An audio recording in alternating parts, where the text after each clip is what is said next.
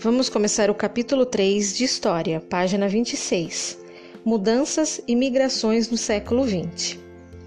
Justino, um garoto de 12 anos, após perder os pais, enfrenta os áridos caminhos do sertão nordestino, fugindo da seca, da fome e da opressão dos grandes senhores de terras.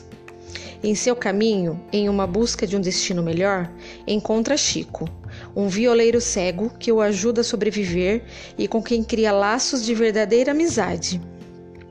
Já numa pequena vila, conhece Dona Severina, a mãe postiça que lhe oferece, além de um teto, comida e carinho, a possibilidade de prosseguir num sonho de se tornar um verdadeiro cidadão, consciente dos problemas de sua região e com vontade de tentar transformar a dura realidade do povo nordestino. O Brasil em transformação. Entre 1930 e 1985, pouco mais de 50 anos, a sociedade brasileira viveu grandes transformações. Entre as principais mudanças dessa época, podemos destacar a industrialização, ou seja, a criação de grande número de indústrias. Ao mesmo tempo, ocorreu a urbanização em quase todo o país, isto é, a fundação de cidades e o crescimento dos centros urbanos. Além disso, nossa população cresceu, meios de comunicação e transporte se modificaram e inúmeras pessoas migraram pelo Brasil. No campo da política, o Brasil viveu experiências muito diferentes. Em alguns momentos, o governo republicano foi democrático, isto é, um governo em que o povo participa das decisões políticas do país um regime que respeita a liberdade e os direitos da população. Em outros períodos, entretanto, a República Brasileira transformou-se em uma ditadura, um governo antidemocrático, autoritário que desrespeita a liberdade e os direitos das pessoas. A partir de agora, vamos conhecer um pouco desse período da história do Brasil. A Era Vargas. Entre 1930 e 1945, o Brasil viveu a Era Vargas. Durante esse período, esse tempo, Getúlio Vargas, um político e militar do Rio Grande do Sul, assumiu a presidência do país. A economia brasileira passou por diversas mudanças ao longo desses anos, como a inauguração da primeira indústria de fabricação de aço do país, a Companhia Siderúrgica Nacional. Nessa indústria eram produzidos metais e peças para a fabricação de carros, máquinas e eletrodomésticos, o que antes era quase impossível no Brasil. Com isso, a quantidade de indústrias e o número de empregos para a população aumentaram. Vargas não ofereceu apenas emprego aos trabalhadores, mas também aprovou leis que passaram a defender os direitos e o bem-estar desses profissionais. As chamadas leis trabalhistas incluem, por exemplo, jornada diária de trabalho de 8 horas, descanso no final de semana, férias remuneradas, indenização por acidente de trabalho, entre outros direitos. Getúlio Vargas foi o presidente que governou o Brasil por mais tempo. Na imagem, Vargas participa de um programa de rádio veículo de comunicação popular nas décadas de 1930 e 1940. Nessa época, o rádio tornou-se o principal veículo de comunicação do nosso país. Por meio desse aparelho, as pessoas tinham acesso a informações, escutavam música, acompanhavam os jogos de futebol, entre outras opções. Percebendo a importância desse aparelho, Getúlio Vargas criou a Hora do Brasil, um programa de rádio que ele usava para falar aos brasileiros todos os dias, entre as 19 e 20 horas. Em 1937, Vargas contou com o apoio do exército e de parte da sociedade para organizar um golpe político, que foi responsável por acabar com a democracia do Brasil.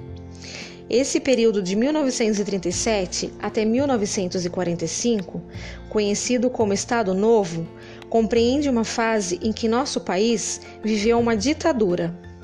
A imprensa e os meios de comunicação sofreram perseguições. jornais, revistas e emissoras de rádio foram censurados e controlados pelo governo. Interpretando. Analise o texto que trata do uso do rádio no século XX. Depois responda as questões. O rádio transformava a vida dos pobres, sobretudo das mulheres pobres, presas ao lar, como nada fizeram antes. Trazia o mundo à sua sala. Daí em diante, os solitários não precisavam mais ficar inteiramente a sós.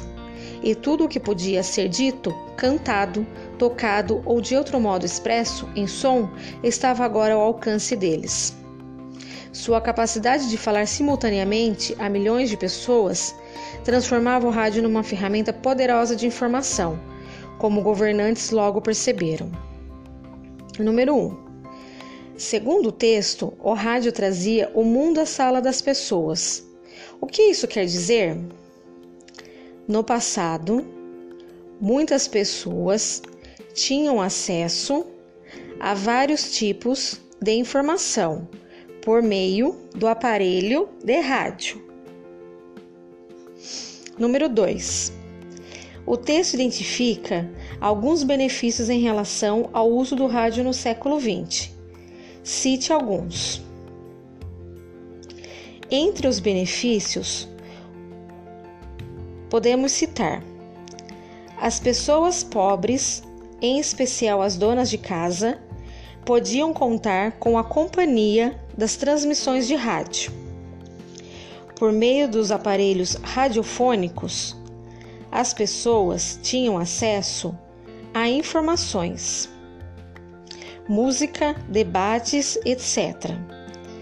Os solitários não precisavam mais ficar completamente a sós. Por fim, os governantes podiam utilizar esse meio de comunicação para transmitir suas ideias e discursos a inúmeros indivíduos. Os anos JK. Depois de nove anos da ditadura do Estado Novo, o Brasil viveu novamente um período democrático. Durante essa época, as pessoas voltaram a escolher com liberdade os representantes que governariam as cidades, os estados e o país. Entre os presidentes eleitos nesse momento, encontra-se o mineiro Juscelino Kubitschek, ou como era conhecido, JK. Ele governou o país entre 1956 e 1961. JK tinha um plano de governo ousado. Ele pretendia fazer o Brasil se desenvolver de forma nunca vista antes. Sua campanha ficou famosa por afirmar que em cinco anos seriam construídos portos, rodovias e aeroportos que normalmente demorariam 50 anos para ficar prontos. Daí surgiu a frase 50 anos em 5. Uma das indústrias que mais cresceu durante o governo de JK foi a automobilística, isto é, voltada à produção de automóveis. Para estimular a compra de carros, o governo construiu mais de 20 mil quilômetros de estradas. Como consequência, mais pessoas, animais e mercadorias puderam circular pelo país. Por outro lado, o uso excessivo dos automóveis deu origem a diversos problemas, como o aumento da poluição, dos congestionamentos, acidentes de trânsito, etc. Juscelino também queria construir, na região central do Brasil, a nova capital do país, Brasília. A construção da atual capital brasileira ocorreu ao longo de todo o governo de JK, sendo inaugurada em 21 de abril de 1960.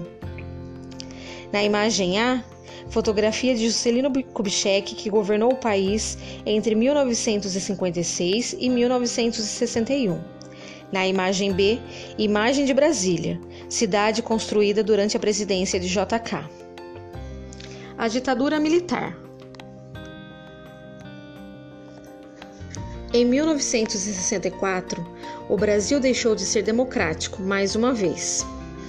Muitos fatores contribuíram para isso ocorrer, mas o principal é que os militares e os grupos mais ricos da, ricos da sociedade estavam insatisfeitos com a forma com que o Brasil estava sendo governado. Eles acreditavam que um governo autoritário comandado pelos militares garantiria a manutenção de seus interesses. Durante a ditadura militar, que se estendeu em até 1985, a população brasileira perdeu o direito de votar e o direito de participar das decisões políticas. A liberdade de expressão, ou seja, a liberdade de artistas, escritores, jornalistas, professores, entre outros, dizerem o que pensavam, deixou de existir. A população estava impedida de se expressar sobre o governo militar. Muitas pessoas contrárias à ditadura sofreram prisões, torturas, perseguições e até a morte. O período mais opressor ocorreu entre 1968 e 1973, nos chamados Anos de Chumbo. Jornais, revistas, programas de rádio e de televisão, livros e escolas tiveram sua liberdade de expressão cerceada. As notícias contrárias aos militares eram proibidas, bem como aquelas que falassem bem dos seus adversários. A ditadura militar brasileira desrespeitou os direitos da população brasileira de diversas formas. Ao contrário de uma democracia, uma ditadura não permite a realização de críticas ao governo. Na imagem, cela onde ficavam pessoas presas pela ditadura. As páginas 32 e 33 é tarefa, tá bom? Um beijo.